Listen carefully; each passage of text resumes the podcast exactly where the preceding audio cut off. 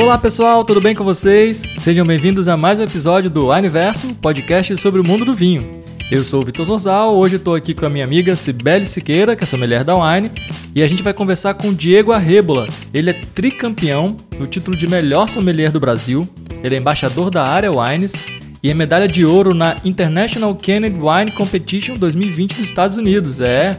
E hoje a gente vai falar sobre: existem regras para consumir vinho? Vinho de rolha é melhor ou pior do que o de screw cap? Vinho em lata de fato é bom?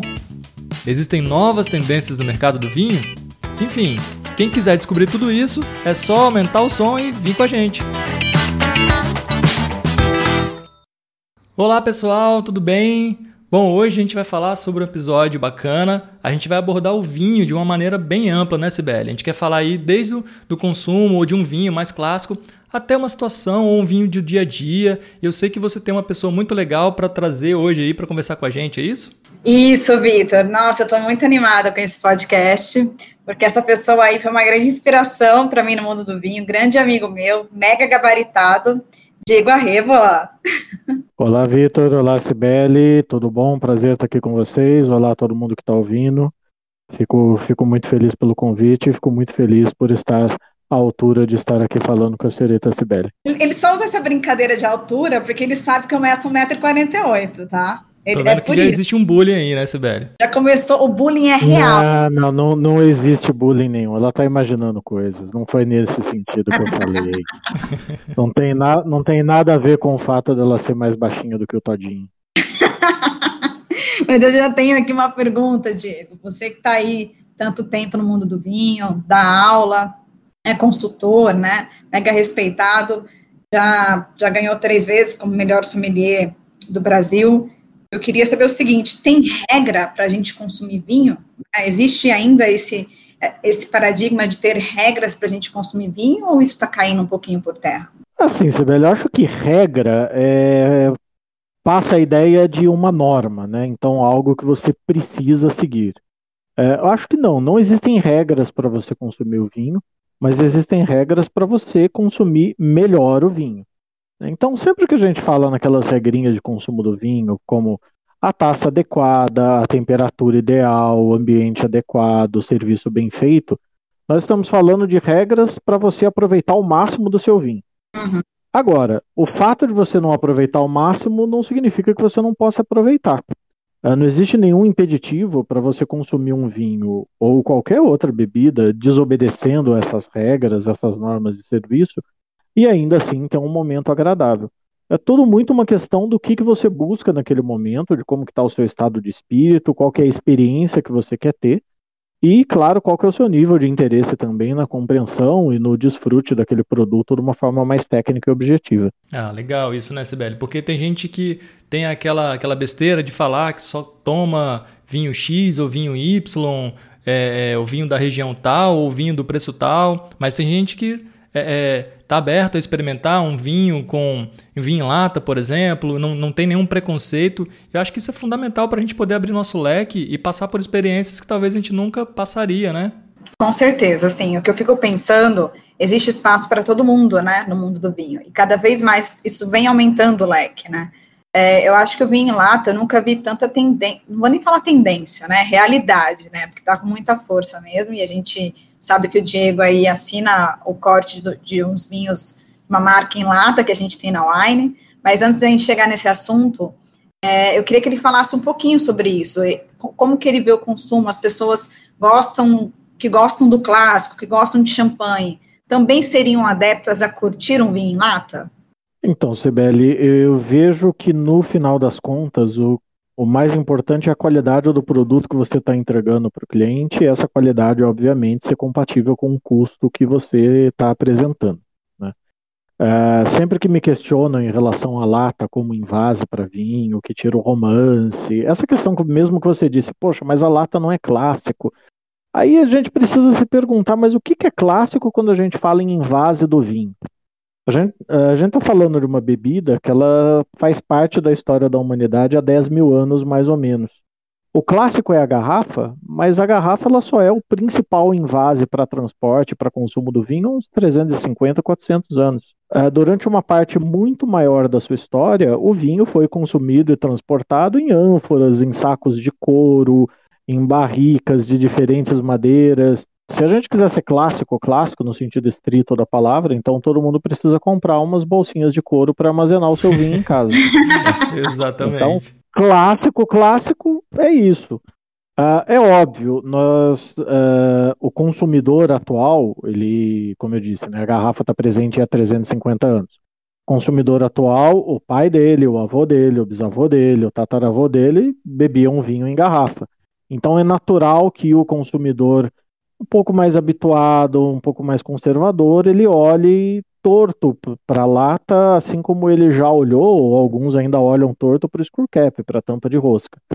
Mas pela minha experiência, principalmente nesse último ano, trabalhando muito forte com os vinhos área, esse preconceito acaba na hora que você coloca o vinho na taça para o cliente provar, preferencialmente às cegas. E daí ele vê que o produto tem qualidade parte até desse preconceito vem de experiências negativas também. Né? A pessoa que consumiu um vinho ou um screw cap ou um vinho em lata de uma outra marca que era um produto realmente de qualidade duvidosa.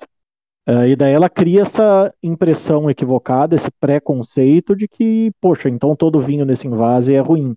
Mas a gente tem vinhos de qualidade, níveis de qualidade diferentes em todos os invases, Nunca é demais lembrar que algumas marcas conhecidas de vinho de garrafão, né, o, chamo, o famoso vinho de mesa, que a gente encontra em supermercado, estão lá na garrafa de vidro com uma rolha de cortiça.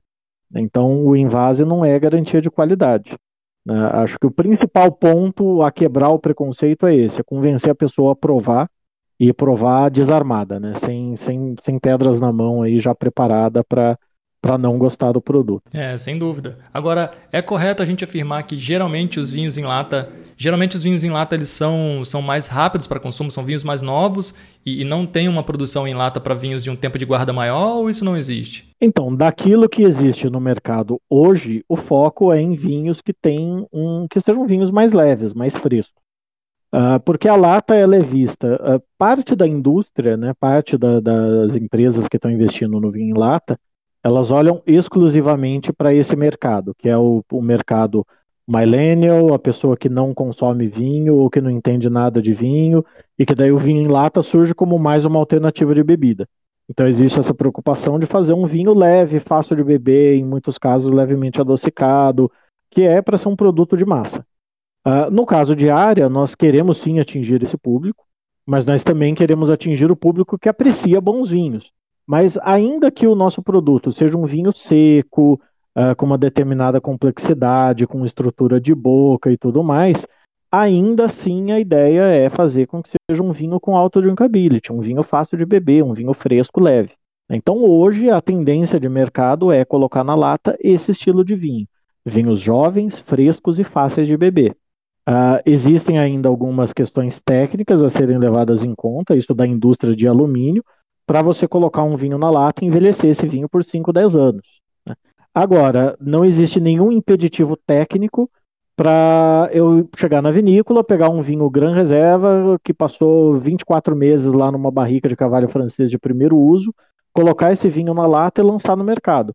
Esse vinho ele vai chegar na taça do cliente exatamente com a mesma qualidade, com as mesmas características organolépticas uh, que esse vinho teria se ele estivesse numa garrafa. A questão é, aí a gente está falando de um vinho mais caro, né? e será que o cliente vai ter interesse em pagar 60, 70, 80 reais numa lata de vinho é, pelo volume menor? É, então aí é, que, aí é que você vai para esse lado de você focar em vinhos mais leves, mais frescos uh, na lata, né? mas não existe nenhum impeditivo técnico para você colocar vinhos mais estruturados, mais encorpados ou mais maduros dentro de uma lata. E ainda por cima ele vai chegar com as mesmas características que teria se fosse numa garrafa. Exatamente. A lata ela é um, ela para o vinho funciona como um recipiente neutro. É claro que você não pode usar qualquer lata, né? Uh, o alumínio, ele a princípio ele é inerte para o vinho, mas o vinho contém o SO2, né? O anidrido sulfuroso, que é o conservante do vinho mesmo as vinícolas, os, os, ditos vinhos naturais que não levam adição de SO2, o SO2 ele é produzido naturalmente durante a fermentação, então ele sempre vai estar tá lá. O SO2 ele reage diretamente com o alumínio, virando uma outra substância química que é o H2S, que vai trazer um cheiro de ovo podre, de esgoto. Então, por conta disso, as latas para vinho têm que ser latas que elas são revestidas internamente por um polímero, né, por um plástico muito fininho, é invisível olho nu, se você cortar a lata você não vai ver isso, mas aquele alumínio ele é recoberto por esse polímero microscópico que impede o contato do vinho com a lata. Isso faz com que a lata seja um recipiente totalmente neutro, inerte, que não vai impactar em nada nas características organolépticas do vinho. Legal, legal. E sobre o screw cap, o que, que você acha quando as pessoas falam que é, screw cap é vinho barato, é, que a rolha é muito melhor? Aí você já falou daquela aquela premissa, né? Vinho de garrafão, vinho de mesa também está no vidro com rolha de cortiça. Sim. Uh, a minha opinião é que o melhor, o melhor uh, fechamento, né, o melhor closure que você tem para garrafa de vinho, seja o vinho de 40 reais, seja o vinho de 40 mil reais, é screw cap. Nada veda melhor o vinho de forma mais confiável do que a tampa de rosca. A indústria de rolhas sintéticas e a indústria da rolha de cortiça vem fazendo, vem tendo grandes desenvolvimentos né? A Amorim, por exemplo, que é o maior fabricante de rolhas do mundo, é, eles iniciaram esse ano com uma nova técnica de produção das suas rolhas de cortiça, que garante zero TCA, zero problema de, de contaminação de vinho Bochonnet, sem que isso signifique rolhas mais caras. Então a indústria vem se desenvolvendo muito. Tem alguns fabricantes de rolha, como a Dian, que faz rolhas técnicas de cortiça, a Nomacoque, que faz rolhas é, sintéticas de polímeros plásticos e de origem vegetal, que já produzem rolhas de excelente qualidade. Mas nada, pelo menos até o momento, tem toda a confiabilidade e a constância do screw cap. É claro, assim como na rolha de cortiça, o screw cap você também tem diferentes screw caps no mercado. Então a vinícola ela pode ir lá comprar o screw cap mais simples para o vinho mais baratinho. Ela pode comprar o screw cap que dá uma vedação perfeita para um vinho é, mais delicado, né, e que tem menos contato com oxigênio. A vinícola pode, como muitas vinícolas australianas, neozelandesas fazem para os seus vinhos premium, comprar um screw cap que tem ali na tampa, aquela camadinha plástica fininha que está ali na tampa, né, que é o que vem da mesma garrafa, que usa um polímero plástico específico que permite uma entrada microscópica de oxigênio, simulando o que acontece na rolha de cortiça. O diferencial, a vantagem do screw cap para a cortiça aí, é que como isso é um, um produto que foi fabricado, então você vai ter exatamente a mesma entrada de oxigênio em 100% das garrafas. Caramba, muito legal. Ou seja, em resumo, nada mais a gente está falando aqui do que tecnologias para armazenar e transportar o vinho. Então, assim, não quer dizer que a tecnologia X ou Y, sei lá, se a gente estiver falando da lata ou da, da, do screw cap, automaticamente ela vai ser é, é, para um vinho de má qualidade. Isso vai diretamente se aquela vinícola produz um vinho um pouco inferior e tal, e talvez pela questão do custo vai colocar aí um material, seja rolha ou screw cap, ou lata ou vidro, de qualidade inferior. Né? E aí falando é, é de, de, valores, é, mudando um pouco o assunto, Diego, eu queria saber o que, você acha assim, das pessoas que, que compram vinho é, por preço. Tem muita gente que fala, ah, eu quero comprar um vinho de 100 reais, quero comprar um vinho de 80 reais. Você indicaria as pessoas a procurarem vinho por esse filtro? Ou você acharia mais interessante talvez a pessoa comprar o vinho por um país, por uma vinícola ou uma uva? O que, que você pensa sobre isso? Então, uh, esse é um ponto no qual os meus credores vão concordar comigo. É sempre importante você respeitar os limites do seu bolso. Né? Eu já falei nisso no passado e não recomendo. Então, a questão do preço, ela é importante. Você precisa saber o quanto você está disposto a gastar. Você não pode fazer como a Belly, né? Que quando chega Black Friday da Wine, ela deixa o salário dela na Wine. Então você precisa ter ali um, um, limite. Você precisa olhar, olha, eu tenho condições de gastar 100 reais, 200 reais, 300 reais numa garrafa de vinho. Eu acho que isso é válido como um primeiro filtro. Uh, agora, o segundo filtro é você olhar, você se abrir para outras opções. Eu não acho legal essa questão de você olhar para o preço quando aquilo é um limitador, mas que não é um limitador da sua renda. Né? Uma coisa é você olhar para a questão do preço nesse sentido que eu disse, olha, não dá para eu gastar mais de 300 reais numa garrafa de vinho, isso vai prejudicar o meu orçamento, ou eu vou comprar menos vinho. É, nessa forma, ok, tudo bem. O que eu vejo como errado é a pessoa que de repente tem condições de beber um vinho de 100, 200 reais e, ah não, eu não gasto mais do que 60 reais no vinho porque eu acho que não vale gastar mais do que 60 reais. Aí essa pessoa está se fechando para todo um universo de experiências positivas que ela pode ter com uma enorme variedade de grandes vinhos que nós encontramos no mercado nas mais diferentes faixas de preço. Né? Essa sempre foi, inclusive, uma preocupação minha quando é, em consultoria ou atuando em restaurante na montagem de carta de vinhos. Uma das minhas preocupações em termos de variedade na carta era oferecer variedade de diferentes uvas, países, regiões para o cliente, mas em todas as faixas de preço. Então, que o cliente que vai gastar 100 reais, o cliente que vai gastar 60, ou o cliente que vai gastar 200, ele tem sempre a mesma experiência. Né? Garantir que o cliente tenha essa experiência bacana em todas as faixas de preço, ou qualquer que seja o investimento dele. Uh, e sempre recomendo, né? não, não se limite aí pelo preço, esteja aberto para de repente fazer um, um, um upgrade, gastar um pouquinho a mais, provar coisas diferentes porque o máximo que vai acontecer é você ter uma nova experiência e entender, não, é realmente não é isso que eu gosto, acho que eu vou continuar bebendo esses vinhos aqui com características XYZ que eu tô acostumado. Sim, e tem um caso, o exemplo contrário também, né, das pessoas que têm condição de comprar um vinho de 200, 300 reais e falam, não, se o vinho tem menos de, de 100, menos de 200, eu não bebo esse vinho. É uma besteira porque não é um indicativo de que o vinho é, é melhor ou pior, né? Exatamente, né? É, é, óbvio, o fato de o vinho custar mais caro uh, dá uma certa. dá mais instrumentos na mão da vinícola. Então, se a vinícola está colocando aquele vinho por 200 reais no mercado, você sabe que aquela mesma vinícola que faz um vinho de 30 reais, ela gastou mais para fazer aquele vinho. Né? Tem um gasto a mais aí em termos de produção mais limitada, mais equipamentos, mais insumos, mais mão de obra, o que levou aquele vinho a custar 200 reais. Agora, isso não é uma garantia de qualidade, uh, mesmo porque, olhando do ponto de vista do consumidor, a qualidade tem um aspecto subjetivo. Né? Quando nós, como profissionais, é, como sommeliers, a gente fala em qualidade, a gente está falando de qualidade intrínseca do produto. Esse produto é bom ou ruim, não importa a, a faixa de preço dele. Agora, para o consumidor, a percepção de qualidade ela está ligada diretamente ao gosto, né, ao hábito.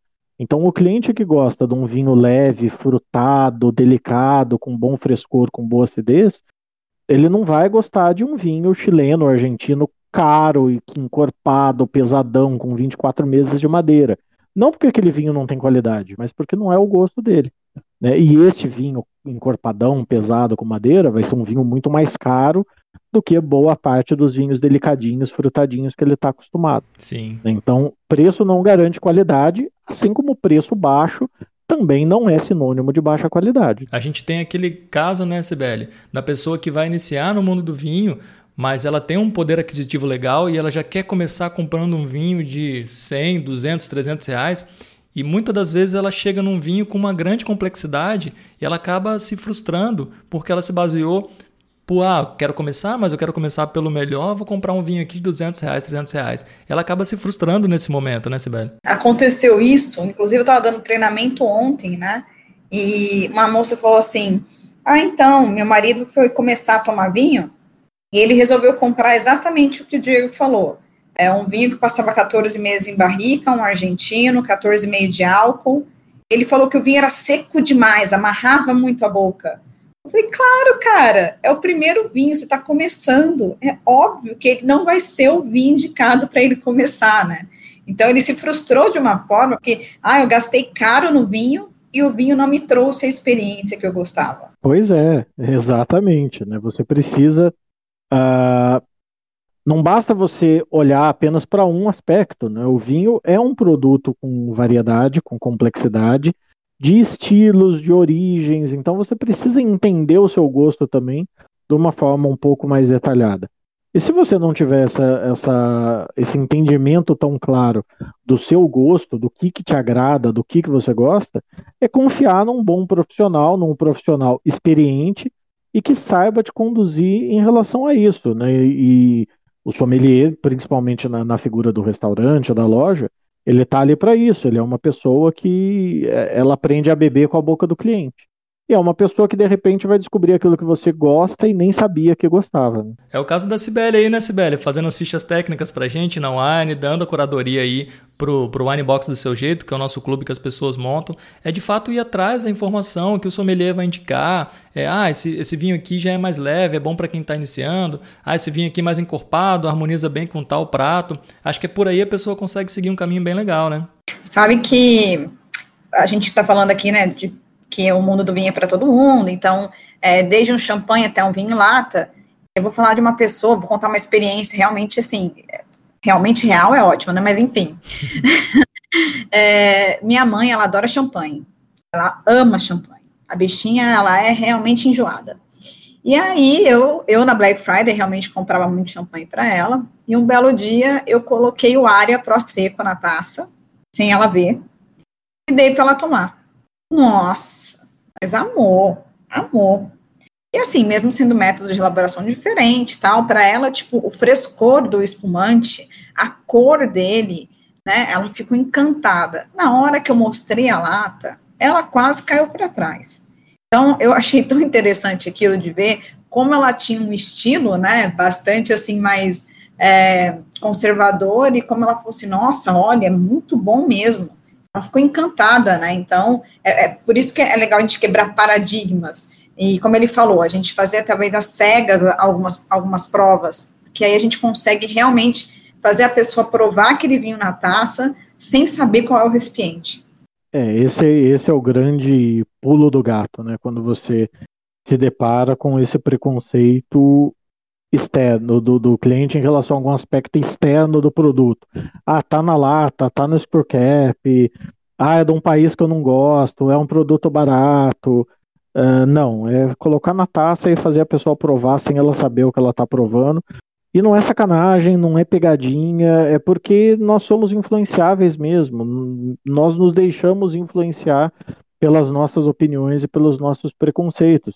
E quando a gente toma uma atitude dessa, nós estamos fazendo um favor para nós mesmos quando nós é, nos proporcionamos essa oportunidade de provar algo dessa forma, né? totalmente é, livre de qualquer impressão ou de qualquer noção do que, que a gente está recebendo. Sim, sem dúvida. Agora, Diego, você tem alguma experiência aí para compartilhar com a gente, assim, de algum, algum vinho, sei lá, bem inusitado ou produzido de uma forma inusitada ou com um invase diferente, alguma coisa que saiu um pouco assim do padrão do tradicional e que te surpreendeu positivamente? Olha, surpresas menos positivas, por exemplo, algumas vezes que eu já provei, não provei todas as opções que, que tem no mercado, mas é, se faz um barulho muito grande é, hoje em dia, né, com uma dose boa de marketing em relação a vinhos envelhecidos no fundo do mar. Uh, eu já provei em algumas ocasiões diferentes marcas e nunca me surpreendeu. É, são aqueles casos em que eu acho que a surpresa ela é negativa. Você é, existe todo um barulho em cima de algo que vai vir e no final é mais um vinho e não tem nada não tem nada de diferenciado em relação ao mesmo vinho envelhecido em condições normais. Você acha que nesse caso foi mais uma coisa de marketing assim, né? Exato. Experiências positivas, eu tive muitas experiências nos últimos meses, não minhas, mas proporcionar essa experiência para muita gente, justamente com o vinho em lata, justamente com a área, uh, especialmente quando você vai falar com pessoas que já conhecem vinho, que já bebem vinho e que já bebem vinho brasileiro. Né, porque é importante citar isso, né? A área não é um vinho importado, é um vinho brasileiro com característica de vinho brasileiro. Você vai ter clientes que não vão, não vão entender tanto, não vão gostar tanto, porque não, não tem o hábito de consumir vinho brasileiro. Mas eu tive algumas tantas experiências no Rio Grande do Sul, que, onde existe um hábito muito forte de consumo do vinho nacional, de abrir o vinho área para as pessoas e, num primeiro gole, ter olhos arregalados me olhando do, do outro lado da mesa, naquele sentido do uou, wow, que, que é isso? é, é, muito, é muito bacana observar isso. Né? Algumas vezes que eu estive lá para agendas comerciais, para trabalhar na elaboração dos cortes mesmo com as vinícolas, é, ou na casa da, da, da, namorada, que é ela do Rio Grande do Sul, e com diferentes públicos, com diferentes pessoas, com diferentes hábitos de consumo, e proporcionar essa experiência positiva para as pessoas de uma forma que elas não esperavam, né? Com o vinho em lata. Sabe o que, que eu acho legal, assim? É, a gente é muito democrático, né? Principalmente quando a gente começa a trabalhar com vinho. Isso eu comecei a, há um tempo atrás, refletir, né? É, como a gente está falando de clássicos ao dia a dia, eu falei do champanhe e tal, o Diego ama Barolo, né? E eu também amo Barolo. E não é porque eu amo um Barolo que eu não vou curtir um vinho em lata. Então, acho que a gente consegue unir os dois, né? No, no mesmo é que eu falo, não é no mesmo paladar, mas entender que existe espaço tanto para o clássico e para a tendência que está vindo agora. Claro, eu adoraria, eu adoraria e tenho certeza que a Sibeli também adoraria passar na a base de champanhe, barolo e vinho madeira. Mas primeiro que, primeiro que o bolso não aguenta para começo de conversa. Agora, em segundo lugar, ainda que o bolso aguentasse, poxa, mas o mundo do vinho é tão variado e tem tanta coisa. E nós temos ocasiões de consumo tão diferentes. Será que eu ia me divertir tanto mesmo bebendo barolo na beira da piscina num, num dia de calor? Nossa! Exato. E aí você tem, você vai buscar algo que combine com aquele momento, que é leve, que é descontraído. Então, claro, o fato da gente gostar muito de determinadas coisas clássicas, é, como o Jerez, como Madeira, como Barolo, como Brunello, como, enfim, uma miríade de vinhos aí, não impede a gente de pegar uma coisa mais simples, mais acessível, ou mais leve, ou mais fresca, ou mais disruptiva, como é o vinho em lata, e apreciar aquilo, entender aquilo e compreender que aquilo tem o seu momento e tem o seu lugar. A gente tem que entender, tem que contextualizar assim, que hoje a gente vive num mundo assim muito mais plural. Antigamente as pessoas gostavam ou faziam ou agiam só de uma forma, né?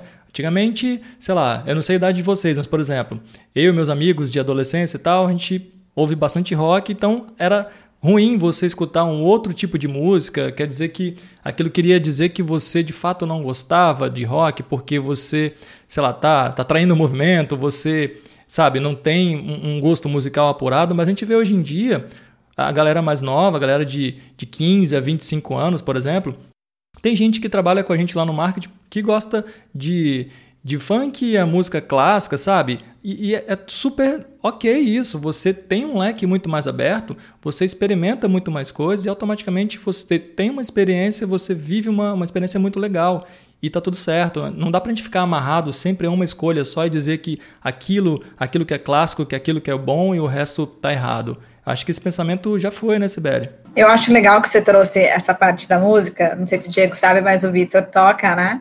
E é muito bacana esse paralelo que ele faz. E aí eu vou te perguntar só uma coisa, Vitor. Tudo bem que vai ser um pouquinho do assunto. Você tocaria um sertanejo?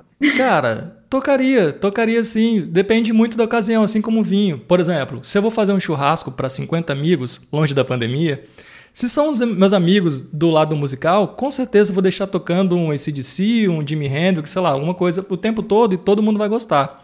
Agora, se eu estou num churrasco que tem a minha família, a família da minha noiva, a, a, família, sei lá, dos meus amigos do trabalho, eu não vou colocar só isso porque vai ser um ambiente chato para todo mundo, provavelmente. Então, você tem que colocar uma música que todo mundo goste. No fim das contas, o evento é para confraternizar e todo mundo está feliz ali, né? Então, Vitor, mas falando como alguém que aprecia Pantera, ICDC e similares, eu posso afirmar que se chegar no ponto da sua noiva romper com você, não existe metal que sirva para você raspar o chifre no asfalto como um bom sertanejão raiz. Pois Aí é. não tem substituto para o sertanejão. Exatamente, é isso. Mas vamos lá, Sibeli, pode, pode retomar um raciocínio que você ia falar ou quer, quer continuar na música pra gente fazer o paralelo? A gente pode ficar na música também. eu, tô, eu tô rindo aqui porque realmente, né, eu tenho esse negócio, tô, pô, interior, adoro sertanejo mesmo, eu gosto de tudo, né, gosto de rock, gosto de tudo, você sabe. Mas, ah, eu queria explorar mais o Diego, né, Diego? Fala pra gente assim, você já pegou alguma experiência? É, não, tô adorando, só que tô me sentindo, tipo, entrevistando. E tô mesmo.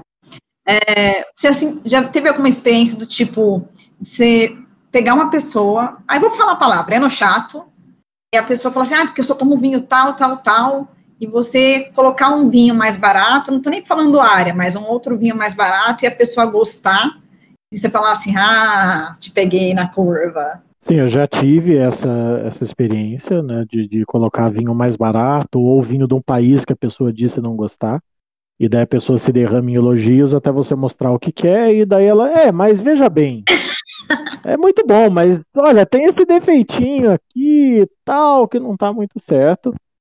Uh, já peguei a situação de chegar na mesa com um vinho que o cliente não puxa maravilhoso, descrevi né, o vinho todo, puxa maravilhoso, bacana, traz lá, chegar na mesa, o cliente não pode, pode cancelar, que é tampa de rosca, eu não quero. E daí não tem argumentação, daí é argumento do cliente, no dia que chatolatura invasar com tampa de rosca, aí você me traz esse vinho. Já que... tive experiência, exatamente. É, é, bem aquela questão do preconceito, né? De, de, não, não interessa que vinho tem aí, se é tampa de rosca, eu não quero saber. Então já, já tive algumas experiências uh, variadas aí com o público enochato no, no, no, no consumo de vinhos. Além daquele cliente que ele quer consumir aquele produto daquele país e até pela inexperiência, em algumas ocasiões lá no passado, você dá aquela insistida, puxa senhor, mas vamos provar um negócio diferente, olha, eu tenho essa uva e esse vinho aqui e tal, e você faz todo aquele trabalho de venda, convence o cliente a comprar, e daí na hora que ele prova, mesmo que ele tenha gostado, ele não quer dar o braço a torcer, que o que ele gosta mesmo é aquele malbecão. Então, até pela inexperiência lá atrás eu fazia esse esforço, e depois de algum tempo eu comecei a adotar outras estratégias para apresentar coisas novas para esses clientes, né? E acho que é uma tendência um pouco natural nossa nessa profissão. Num primeiro momento, a gente querer mostrar para as pessoas aquelas coisas muito legais que a gente descobriu.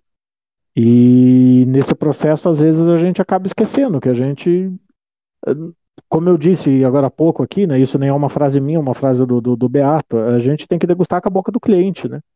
É, então não adianta eu servir para o cliente o Barolo que eu amo, não adianta servir para o cliente ah, o vinho Natureba XYZ porque está de acordo com todas as uh, filosofias cósmicas, místicas, se não é aquilo que o cliente gosta, né? Então eu preciso entender o que o cliente gosta e dentro deste universo que é o gosto do cliente, é naquele universo que eu posso me movimentar e sugerir coisas novas para ele e devagarzinho ir expandindo as fronteiras desse universo. Tá, o Vitor, eu vou contar para você. Quando o Diego foi me apresentar o área, aí eu tomei todos, né? E eu fiquei muito. Eu vou falar que eu tive preconceito, sim. Tá? Tive sim com o vinho tinto. Na hora que ele, que ele falou assim, agora você vai provar o tinto. Sabe quando você vai assim, hum, juro. E aí, na hora que eu provei, eu soltei um palavrão, que eu não posso falar aqui. É, e ele deu muita risada, porque realmente estava muito bom. Foi um vinho, tipo, que me surpreendeu. Foi ali que eu falei, nossa, gente, eu trabalho com isso e eu estou sendo preconceituosa, né? Então, foi muito interessante. E aí, assim, eu só queria fazer uma última pergunta, mas bem bate-bola rápido. O é, que, que você harmonizaria com cada um dos seus áreas? Bom, eu só, eu só queria voltar nesse ponto da primeiro contato da Belle com áreas, Vitor, só para deixar claro que ela ela não só não estava confiando, como ela marcou a nossa degustação num bar que tinha cervejas que ela gostava, tá? Porque ela estava preparada para ter uma alternativa alcoólica se, se o vinho não agradasse. Filha da mãe! O que mais fez eu rir da, da, da, do palavrão que ela soltou com o tinto é que ela falou com naturalidade, não é que ela bateu na mesa assim e deu um grito. Ela tirou o vinho da boca e falou o palavrão como se estivesse falando: Olha que legal, então foi é uma coisa né? muito orgânica, muito natural mesmo a reação dela, e isso que foi legal. E foi uma das uh, reações bacanas que eu tive com clientes provando os vinhos e que foi bacana de observar. harmonização, eu harmonizaria o nosso prosecco bem geladinho com um carpaccio de peixe, funcionaria muito bem, um carpaccio de salmão, um carpaccio de peixe branco, com azeite cítrico. Eu harmonizaria o nosso vinho branco com um peixe adorê é, ou salteado, com molinho tártaro. Eu harmonizaria o nosso vinho rosé com carpaccio de carne ou com uma, com uma carne cruda, né, a carne batidinha ali, temperada. E eu harmonizaria o nosso vinho tinto com um belo burger uma, de é, uma carne suculenta, costela de preferência, com uma boa, uma dose civilizada de gordura, um pão mais escurinho, levemente adocicado, como o pão australiano, um queijo de boa qualidade, uma cebola caramelizada e generosas e crocantes fatias de bacon. Obrigado, tô com... Meu Deus, morri aqui, hein, Sibeli? Também, Vitor. Você descreveu de um jeito que eu já estou com fome e sede. Não, então para fechar aqui, para complementar a, a, a, pergunta, na verdade a resposta do Diego, nesse, nessa harmonização que você sugeriu aí para o tinto, é, o que, que você indicaria de harmonização musical para beber esse vinho comendo esse prato? Adorei. A harmonização musical eu sempre acho uma coisa muito subjetiva, Vitor, porque depende demais do gosto da pessoa. Né? A gente tava, a gente falou disso agora há pouco. É, não adianta eu que gosto de determinados estilos de música falar, olha, para você harmonizar com o área tinto, você vai ouvir Sauraval e a pessoa não gosta de, de blues, de jazz e não entende, aquilo para ela vai ser uma experiência difícil, maçante, pesada. Eu acho que você precisa, antes de mais nada, harmonizar o vinho com o seu estado de espírito e harmonizar o seu estado de espírito com a música que te agrada. Ah, então pode ser uma pessoa mais. Fugiu da pergunta, hein, Vitor? Não, não, acho que ele, ele respondeu, vou até complementar, porque se a pessoa é, ouve, gosta de música mais calma, uma música mais alegre, ela vai, se ela tiver naquele momento, ela vai harmonizar essa música com esse prato, essa refeição. Agora, se ela é uma pessoa mais agitada, gosta de rock, assim como eu, o, o Diego, pode botar aí um Pantera, né, um, um Metallica, alguma coisa assim, dentro da refeição, em casa, com os amigos, que vai estar tá tudo bem, né, Diego? Exato. É diferente se você vira para alguém e fala, olha, harmoniza esse vinho com músicas do estilo musical X aí você você afunila, né? Agora, ah, harmoniza com música. Eu já participei de várias degustações, harmonização de vinho e música, vinho e cinema, vinho e literatura. E aí a gente vai para o campo do subjetivo, né? Que a harmonização é uma experiência sensorial, é você colocar na boca, experimentar o vinho com a comida e aquilo funciona ou não funciona.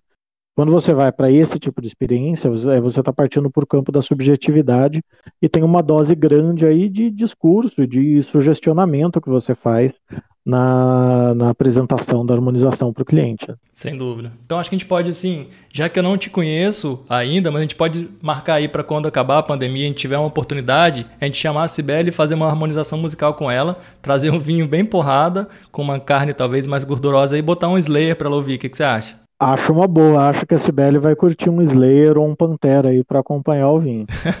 Tô aqui, gente. Vocês sabem que eu, ó, mente aberta. Bora. Até porque depois que ela já estiver mais alcoolizada, mais empolgada assim, a gente com o Jorge Matheus, que daí ela vai cantar chorando no chão, largada. Aí vai estar tá tudo certo, né?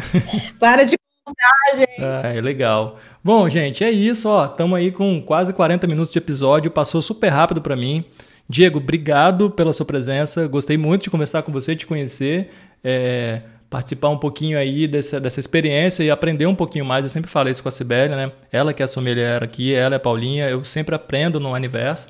Então, obrigado mais uma vez. É, espero que a gente possa voltar a se falar em algum momento, trazer você para participar aqui do nosso universo, que a gente adorou e você está sempre convidado para voltar aí. Bom, vai ser um prazer, né? Agradeço mais uma vez o convite, a abertura, né? Um, uh Agradeço a, Wine por trabalhar com os vinhos área e apresentar os vinhos área para os seus clientes. E estou à disposição. Sempre que precisar, estamos aí. Obrigada, Dieguito, meu brother do mundo do vinho.